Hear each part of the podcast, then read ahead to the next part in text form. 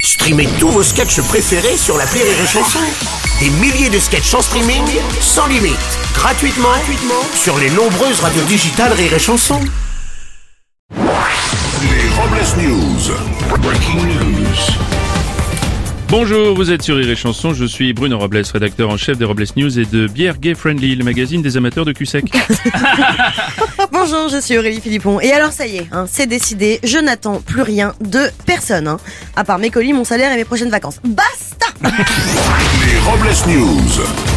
L'info du jour, rien que de l'eau. Une fois de plus, des pluies diluviennes se sont abattues euh, sur une partie de la France, notamment en région parisienne. Les images de trompes d'eau se déversant dans le forum des Halles et dans les rues de la capitale ont fait le tour du monde. Non, et une aubaine pour Michel Houellebecq qui n'avait pas pris de douche depuis 2007. Une info fouille.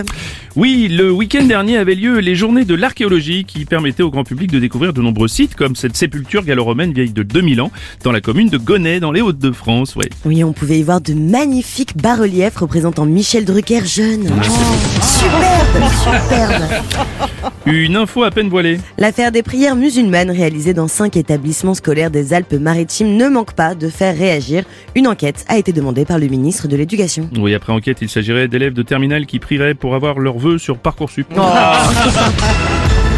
Une info qui est concluante. Oui, Pierre-Jean Chalençon, vous savez, l'ancien animateur télé de l'émission Affaires conclues sur France 2, avec Sophie Davant, a révélé qu'il avait tenté de se suicider en se jetant d'un balcon lors de la polémique des dîners clandestins qu'il organisait pendant la pandémie. Heureusement, un ami l'a retenu. Ouais, en revanche, euh, La danse des canards.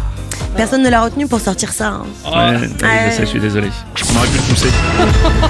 On va terminer avec une info du rail. La SNCF convoquée au tribunal hier suite de l'affaire de ce chat qui s'était fait écraser en janvier dernier en se cachant sous une rame du TGV. La propriétaire de ce chat déplore le silence de la SNCF. Et pour se faire pardonner, la SNCF a décidé d'appliquer un nouveau tarif qui sera divisé par deux si votre animal de compagnie voyage sous la rame.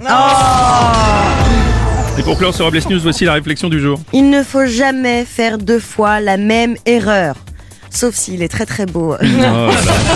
Merci d'avoir suivi les Robles News et n'oubliez pas. Rire et chanson. Deux points. Désinformez-vous Ouais. Les Robles News. Sur Rire et Chanson. Rire et chanson.